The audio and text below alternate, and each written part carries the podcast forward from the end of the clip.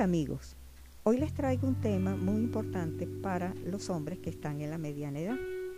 Quiero establecer la diferencia entre la andropausia y el hipogonadismo masculino.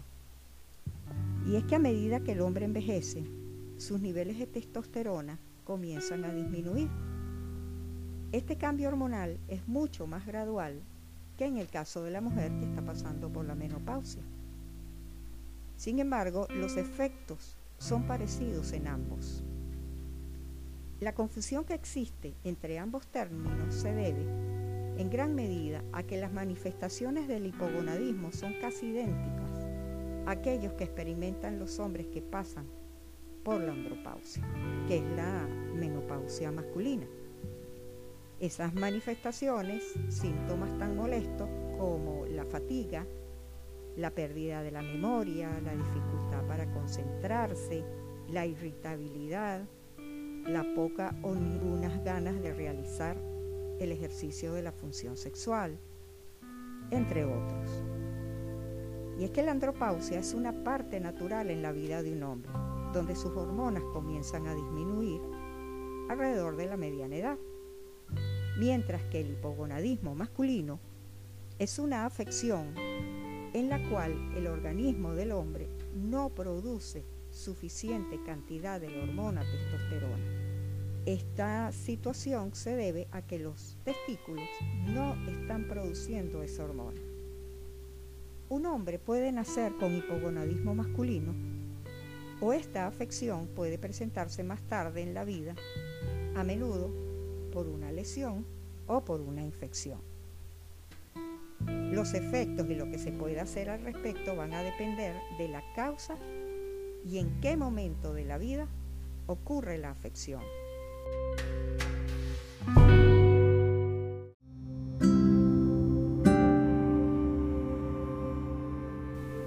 Algunos tipos de hipogonadismo masculino se pueden tratar con terapia de reemplazo de testosterona.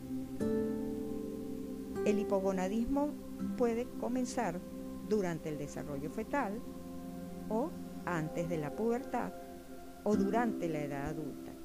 Los signos y los síntomas van a depender de cuándo apareció el padecimiento. El hipogonadismo masculino significa que los testículos no están produciendo la suficiente cantidad de la hormona masculina testosterona. Es decir, hay una insuficiencia testicular.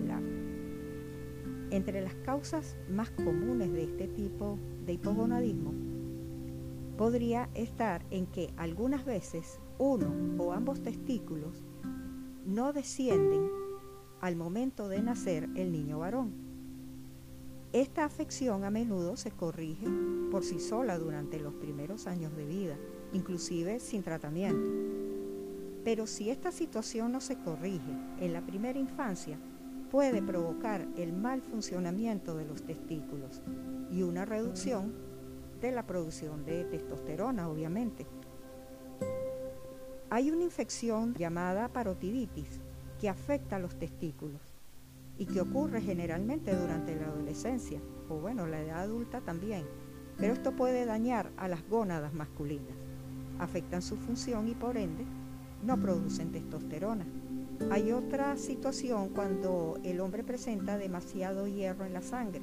Esto puede causar insuficiencia testicular, por ende afecta la producción de testosterona. Una lesión en los testículos, por ejemplo, un golpe en uno de los testículos o en ambos, debido a que estos están fuera del abdomen, los testículos son muy propensos a los golpes. El daño en los testículos normalmente desarrollados puede causar hipogonadismo.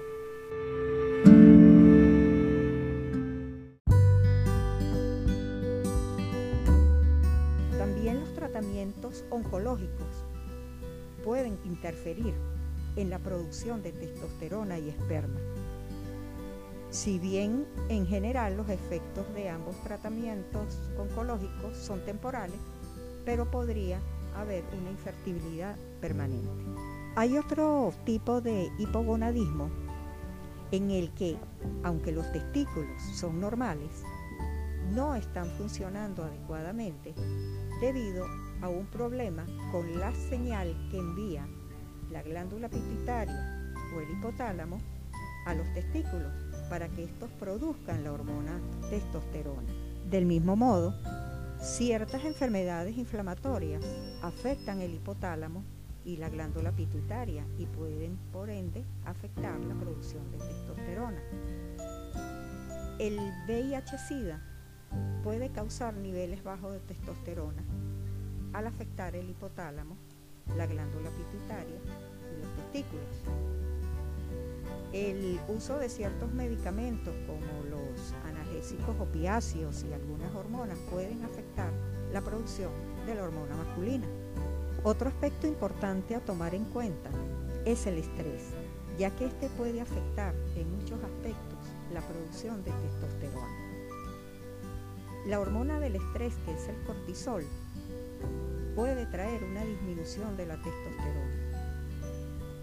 Otra condición a tomar en cuenta es la obesidad. Tener un sobrepeso significativo a cualquier edad podría estar relacionado con el hipogonadismo. Caballero, su peso juega un papel muy importante en el mantenimiento de la función endocrina. El exceso de grasa corporal reduce la capacidad de los testículos para producir la cantidad adecuada de testosterona. Para concluir, si usted caballero que me está escuchando presenta los síntomas que mencioné al inicio de este audio, con mucho respeto le sugiero que asista a la consulta con un médico especialista en el área, quien le indicará el tratamiento indicado y así recuperar su salud y su bienestar. Gracias amigos por escucharme y hasta el próximo audio.